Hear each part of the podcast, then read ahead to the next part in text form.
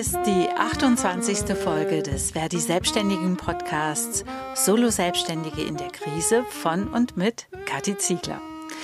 Die Verwaltungsgerichte in Düsseldorf, Köln und Gelsenkirchen haben geurteilt, die sogenannten Schlussbescheide der Corona-Soforthilfe sind rechtswidrig.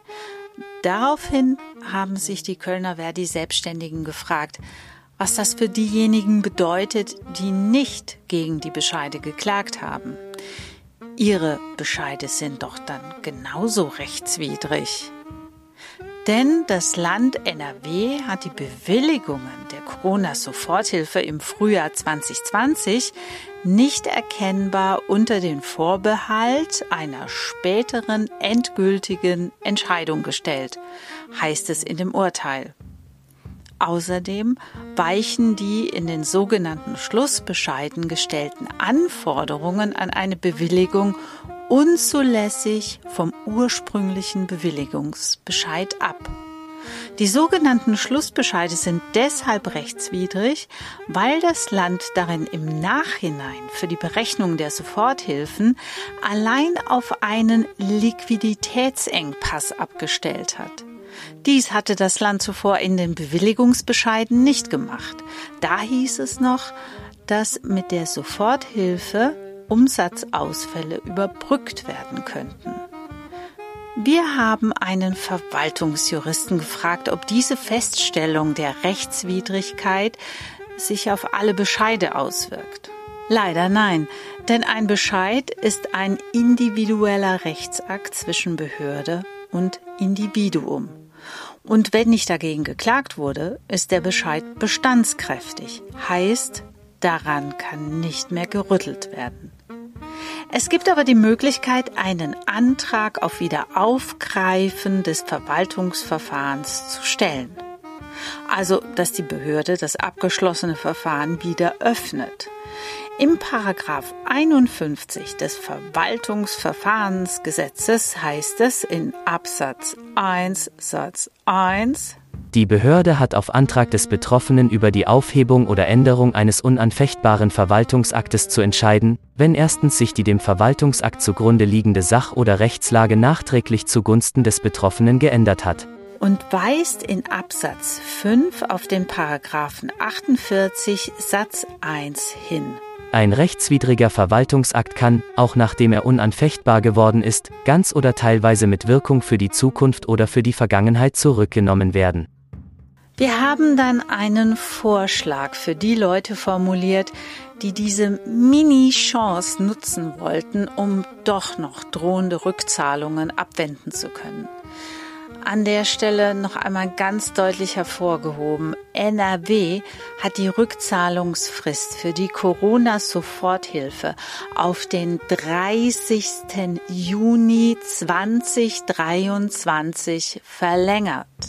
Und vielleicht muss das auch noch mal ganz deutlich betont werden. Hier geht es nicht darum, dass Solo-Selbstständige womöglich unrechtmäßig Geld behalten wollten. Ganz im Gegenteil. Solo-Selbstständige waren 2020 von den Maßnahmen gegen die Coronavirus-Pandemie besonders hart getroffen. Teilweise hatten sie einen kompletten Einkommensausfall und standen mit leeren Händen da. Viele, die den Antrag auf Wiederaufgreifen eines Verwaltungsverfahrens gestellt haben, fragen sich, wie es jetzt weitergeht. Denn Teilweise haben die Bezirksregierungen gar nicht reagiert. Ich habe Achim Weihofen von Recht und Beratung im Verdi-Bezirk Köln-Bonn-Leverkusen gefragt, was die Betroffenen nun machen können. Ja, also in, in vielen Fällen reagieren die Behörden, dass sie zumindest eine Eingangsbestätigung schicken, dass sie mitteilen, ja, Ihr Antrag ist bei uns eingegangen, ist jetzt in Bearbeitung, wir melden uns. Diejenigen, die gar nichts gehört haben, da ist immer die Problematik, dass man feststellen muss, ist der Antrag nun eingegangen oder ist er nicht eingegangen? Im Endeffekt bleibt dann wirklich nur nachzufragen, ob die Behörde ähm, den Antrag tatsächlich bekommen hat. Also wenn ich noch gar nichts von der Bezirksregierung erhalten habe, dann frage ich da sicherheitshalber nach, ob sie meinen Antrag bekommen hat. Nun haben manche jetzt Schreiben von den Bezirksregierungen erhalten. Woran erkenne ich, ob das nur eine Eingangsbestätigung oder doch schon ein Bescheid ist? Ja. Also es gibt ein paar formelle Kriterien, an denen man einen Bescheid erkennen kann. Das ist zum einen, wenn er als Bescheid tituliert wird. Das kennen wir ja aus den äh, März, ähm, aus den Bescheiden in der März-Problematik, ähm, Corona-Problematik. Da stand dann Schlussbescheid drüber. Daran kann man es schon mal erkennen. Man kann es formalistisch auch daran erkennen, ob der Bescheid eine Rechtsmittelbelehrung hat. Die findet sich meistens am, am Ende des Bescheides, wo dann geregelt wird, was man tun kann, wenn man mit dem Bescheid nicht einverstanden ist. Wenn beide Kriterien nicht erfüllt sind, muss man sich tatsächlich den Inhalt des Schreibens anschauen. Ein Bescheid ist immer eine Entscheidung, also eine Feststellung, ähm, hier würde man, wenn man einen Antrag gestellt hat und ein Schreiben der Behörde bekommt, zu gucken haben, ob über den Antrag entschieden wurde. Eine Ablehnung, eine Zustimmung, also ob hier irgendeine Rechts, eine, ein rechtssetzender Charakter vorliegt. Also wenn ich jetzt einfach nur eine Mitteilung erhalten habe, dass mein Antrag angekommen ist, dann kann ich erstmal nur weiter abwarten, bis ein Bescheid kommt. Genau. Und wenn ich noch gar nichts erhalten habe, muss ich auch weiter abwarten, weil die Behörde bis zu drei Monate Zeit hat, um auf meinen Antrag zu reagieren. Ganz genau. Ganz genau. Und wenn ich einen Bescheid bekommen habe und es steht darunter die Rechtsbehelfsbelehrung, dann habe ich einen Monat Zeit, dagegen zu klagen. Ganz genau. Genau gibt in dem Bereich kein Widerspruchsverfahren mehr. Das ist ähm, aus, aus äh, ökonomischen Gründen abgeschafft worden. Und dann heißt das tatsächlich, dass dann der direkte Weg zum Verwaltungsgericht besteht.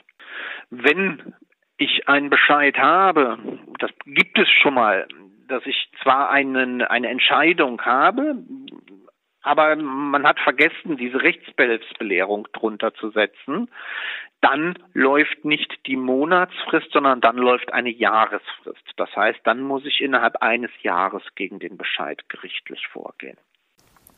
Okay, wenn ich jetzt aus meinem Briefkasten einen Bescheid ziehe, dass mein Antrag auf Wiederaufgreifen des Verwaltungsverfahrens abgelehnt wird und ich überlege zu klagen, muss ich ja auch das Risiko abwägen. Also nehmen wir mal an, ich habe 9000 Euro Corona-Soforthilfe erhalten. Davon durfte ich noch 2000 Euro Unternehmerlohn abziehen und muss demnach 7000 Euro zurückbezahlen. Könnte es ja sein, dass, wenn ich die Klage verliere, mich das noch teurer zu stehen kommt? Ja, das Problem ist, dass ähm, im Verwaltungsrecht gilt der Grundsatz, wer verliert, der zahlt alles. Und ähm, das betrifft dann die eigenen Anwaltskosten, wenn man sich anwaltlich vertreten lässt. Natürlich die Gewerkschaftsmitglieder, da zahlen wir die äh, Vertretungskosten. Ähm, dann sind es die Gerichtsgebühren, und letztendlich sind es auch die Anwaltskosten der Bezirksregierung des Landes. Und das Problem ist, dass ähm, also üblicherweise ist es so, dass sich die Behörden in der ersten Instanz durch eigene Juristinnen und Juristen vertreten lassen, dann ist das Kostenrisiko nicht sehr hoch. Hier ist es aber bisher bei allen Verfahren, die diese Corona-Prämie betrifft, so gewesen, dass man eine Anwaltskanzlei eingeschaltet hat. In jedem einzelnen Verfahren.